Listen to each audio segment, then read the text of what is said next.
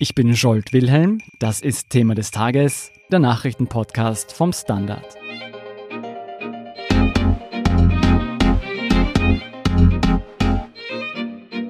Vergangenen Samstag blickte die ganze Welt nach Wien. Der Kenianer Eliud Kipchoge lief hier als erster Mensch überhaupt einen Marathon in unter zwei Stunden. Ein umstrittener Rekordversuch, dem auch der fahle Beigeschmack des Sportswashing anhaftet wie Standard-Sportredakteur Martin Schauhuber berichtet. Hallo Martin. Hallo Scholt. Sag mal, was macht diese Zeit von einer Stunde, 59 Minuten und 40 Sekunden so besonders für die Sportwelt? Eben dieser Einser davor. Es hat lange Zeit so ausgeschaut, als wären die zwei Stunden einfach völlig unmöglich. Also 2.10 ist schon in den 60ern gefallen und dann ist nur mühsam Minute für Minute weitergegangen. Und ja, dass das jetzt dann so bald so weit ist, das hätten nicht viele geglaubt. Der Kenianer Eliud Kipchoge hat es nun als erster Mensch überhaupt geschafft. Wer ist dieser Mann? Spätestens jetzt ist er wahrscheinlich der größte Marathonläufer aller Zeiten. Er ist Olympiasieger, hat nur einen Marathon nicht gewonnen, den er jemals gelaufen ist und hat den Weltrekord natürlich auch. Also viel besser geht's einfach nicht mehr. Jetzt ist Kenia nicht gerade um die Ecke von Wien. Wieso hat man sich diese Stadt für den Rekordversuch ausgesucht? Also ein ganz wichtiges Kriterium war die Zeitzone. Kenia ist nur eine Stunde weit weg von Wien, was die Zeitzonen betrifft. Und sie wollten einfach nicht, dass er da an Jetlag mitnimmt an den Ort, wo er laufen wird. Und das Wetter war eigentlich dann der wichtigste Punkt, weil es hat eben gewisse Parameter gegeben und da passt Österreich im Oktober ganz gut rein. Und was auch sehr wichtig war, war eine perfekte Strecke. Was heißt eine flache, windgeschützte Strecke.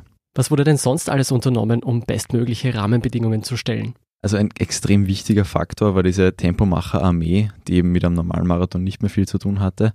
Was heißt das genau? Also normalerweise sind pro Marathon nur drei Pacemaker erlaubt und die müssen von Anfang an mitlaufen.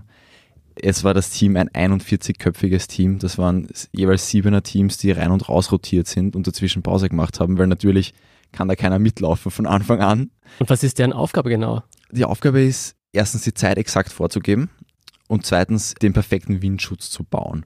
Da wurde auch viel getestet, was die perfekte Formation ist. Es ist dann auf ein V vor Kipchoge und jeweils auf einer Seite hinter ihm noch einer hinausgelaufen. Und die Zeit dieser Tempomacher wurde noch von einem Auto vorgegeben, das einen Laser auf den Boden projiziert hat, weil die besten Tempomacher der Welt können nicht sechs Kilometer hintereinander exakt 2,50 pro Kilometer laufen. Das ist unmöglich sonst. So war es halt viel besser berechenbar. Geht sich's aus, geht sich's nicht aus, müsste man zulegen. Und ja, es war eben auch für die Pacemaker viel, viel einfacher, weil sonst ist das nicht machbar. Du hast es schon angesprochen, die Strecke wurde auch neu gebaut. Wo verlief die denn genau und was hat man da alles unternommen? Also es ging los auf der Reichsbrücke, dann noch ein bisschen mehr als einen Kilometer bergab zum Praterstern und dann kam die eigentliche Strecke, das waren dann viereinhalb Runden vom Praterstern zum Lusthaus über die Hauptallee. Und das ist eben wirklich extrem flach, dass da ist fast kein Höhenunterschied mehr. Und man hat da noch zum Beispiel in der Kurve um das Lusthaus herum noch extra Asphalt aufgelegt, dass eine minimale Steilkurve drin war statt einer Senke. Man hat auf der Hauptallee viel Asphalt ausgetauscht, einfach um die Bedingungen so perfekt wie möglich zu machen. Man kennt ja den Vienna City Marathon. Der hat mit dieser Strecke nichts zu tun, oder? Nein, das ist ganz anders. Ist, die Hauptallee ist zwar dabei, aber es ist halt nur ein kleiner Teil. Das Technische ist die eine Seite. Wie hat sich denn Kipchoge vorbereitet auf diesen Weltrekordversuch? Also er ist hin und wieder laufen gegangen. ähm, er hat ein Trainingslager in, im kenianischen Hochland, wo er auch herkommt, gemacht mit seinen Vertrauten. Und ich habe ihn das mal gefragt vor einigen Monaten. Da hat er gemeint, er läuft 220 Kilometer pro Woche im Schnitt. Das ist jetzt pro nicht Woche. ganz wenig. Ja. Und weshalb ein Höhenlager? Ja, einfach auch, weil er dort herkommt und eigentlich jeder wirklich gute Marathonläufer aus Kenia trainiert dort. Dort hast du auch gewissermaßen die Infrastruktur. Dort gibt es drei kleine Ortschaften, wo endlos viele WM- und Olympiamedaillengewinner herkommen. Aber spielt die Höhe eine Rolle? Ja, schon. Es ist allgemein bei Ausdauersport ist im Höhentrainingslager immer gut, weil der Körper lernt, mit weniger Sauerstoff auszukommen. Ah, okay. Du, ein Mysterium waren ja Kipchoges Schuhe vom Hersteller Nike. Was weiß man darüber? Ja, nicht viel. Nike hat das zwar schon als PR-Aktion genutzt, weil alle Tempomacher einheitliche Schuhe hatten, waren auch nicht zufällig alles Nike-Athleten. Aber Kipchoge selbst ist mit Schuhen gelaufen, die noch nicht veröffentlicht sind. Es gibt ein Patent aus vorigem Jahr, wo wahrscheinlich ein Zusammenhang besteht. Aber die sind noch nicht veröffentlicht und es ist auch nicht einmal sicher, ob die das noch werden. Mhm. ist halt extrem optimiert. Okay, also mit Springfedern und Luftkissen. So weit wie die Wissenschaft momentan eben geht. Du, um das alles zusammenzufassen, Es durfte nicht zu kalt sein, es durfte nicht zu warm sein, der Boden musste neu asphaltiert werden, Pacemaker halfen mit. Angesichts all dieser Optimierungen und Sonderlösungen, kann man da überhaupt noch von einem echten Marathon-Weltrekord sprechen? Von einem Weltrekord darf man technisch nicht sprechen, weil es eben dem Regulativ des Leichtathletik-Weltverbands nicht entspricht, eben weil die Pacemaker Pause gemacht haben zwischendurch und auch aus einigen anderen Gründen. Aber es waren halt trotzdem 42,195 Kilometer. Die muss man erst einmal unter zwei Stunden laufen. Und äh, letzten Endes wahrscheinlich wird niemand mehr nachfragen, unter welchen Bedingungen das stattgefunden hat. So ist es. Und ganz perfekt waren sie dann gar nicht so, weil die Luftfeuchtigkeit zum Beispiel viel höher war, als eigentlich das geplante Limit gewesen wäre, weil es einfach neblig war. Hm. Eine Imperfektion an dieser Stelle. Du letzten Endes war das ja eine riesige Inszenierung mit 120.000 Zuschauern vor Ort. Was hat das alles gekostet? Sehr viel. Nichts Genaues weiß man nicht, aber es gerüchtelt so eine achtstellige Summe. Und wer hat die Rechnung übernommen? Das hat alles Ineos bezahlt, was für die Stadt wieder ein riesiger Glücksfall war, weil natürlich der Marketing-Effekt gigantisch war und das ohne Kosten für die Stadt. Lass uns das mal alles überdenken. Die Stadt Wien bekommt Publicity und Tourismus für die Location. Eliud Kipchoge bekommt die Chance seines Lebens. Was hat Sponsor Ineos davon? Gute Publicity. Das wird wohl auch der große Grund gewesen sein. Wieso? Womit verdient Ineos sein Geld? Es ist der größte Chemiekonzern der Welt und ein relativ umstrittener Laden aus einigen Gründen. Und auch deshalb müssen sie sich eben diesen Vorwurf gefallen lassen, dass das nicht nur aus lauteren Motiven passiert ist. Das heißt, Ineos versucht hier seinen umstrittenen Geschäftsbereichen ein positives Image oder Gesicht zu verpassen. Ja, das, also man kann das schon noch annehmen. Es war jetzt auch nicht der erste Ausflug in den Sport, denen gehört schon das beste Radteam der Welt.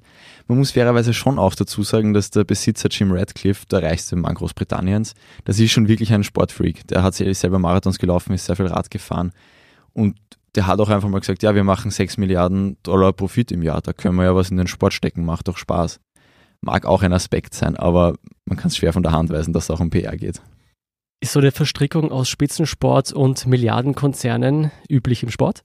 Ja, es wird immer üblicher. Allerdings, dieses Sportswashing ist bis jetzt mehr von staatlichen Akteuren betrieben worden. Sportswashing. Sportswashing nennt man das dann oft, ja, quasi das Reinwaschen des Rufs durch Engagement im Sport. Gerade zum Beispiel ganz plakatives Beispiel ist Katar, das die Fußball-WM ausrichtet 2022. Oft läuft es auch nur über Trikotsponsoring. Aber es ist die Grenze dann oft fließend, was ist klassisches Marketing und Sponsoring einfach. Gazprom sponsert die Champions League seit 2012, könnte man jetzt auch als Sportswashing bezeichnen, wenn man wollte. Wenn du jetzt alle Pros und Kontras zusammenrechnest, ist so ein marketinggetriebener Weltrekordversuch gut oder schlecht für die Sportwelt? Also ich finde, es ist natürlich schon ein bisschen schade, dass das jetzt nicht quasi organisch bei einem normalen Marathon gefallen ist, diese Marke. Aber der Mensch will eben immer alles maximieren und optimieren. Und wenn man jetzt den Zieleinlauf erlebt hat und was das mit den Leuten auch dort gemacht hat, dann kann man wirklich nur mehr sehr schwer sagen, dass das schlecht war. Hm. Also der Zweck heiligt die Mittel. In dem Fall kann man es argumentieren, denke ich, ja. Weitere Artikel rund um den Marathon-Weltrekord in Wien lesen Sie auf der standard.at slash Sport. Vielen Dank, Martin Schauhuber, für deinen Bericht. Danke für die Einladung. Wir sind gleich zurück. Guten Tag, mein Name ist Oskar Bronner. Was man täglich macht, macht man irgendwann automatisch. Es wird zu einer Haltung. Sie können zum Beispiel üben, zu stehen. Zu Ihrer Meinung, zu sich selbst, für eine Sache. Wir machen das seit 1988 und es funktioniert. Der Standard, der Haltung gewidmet.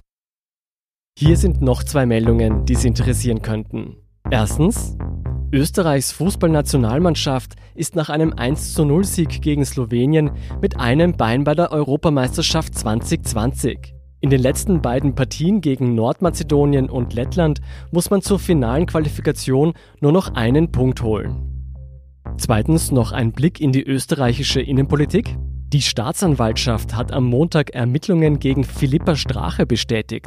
Die ehemalige FPÖ-Tierschutzbeauftragte wird in der Spesenaffäre rund um ihren Ehemann Heinz Christian nun offiziell als Verdächtige geführt.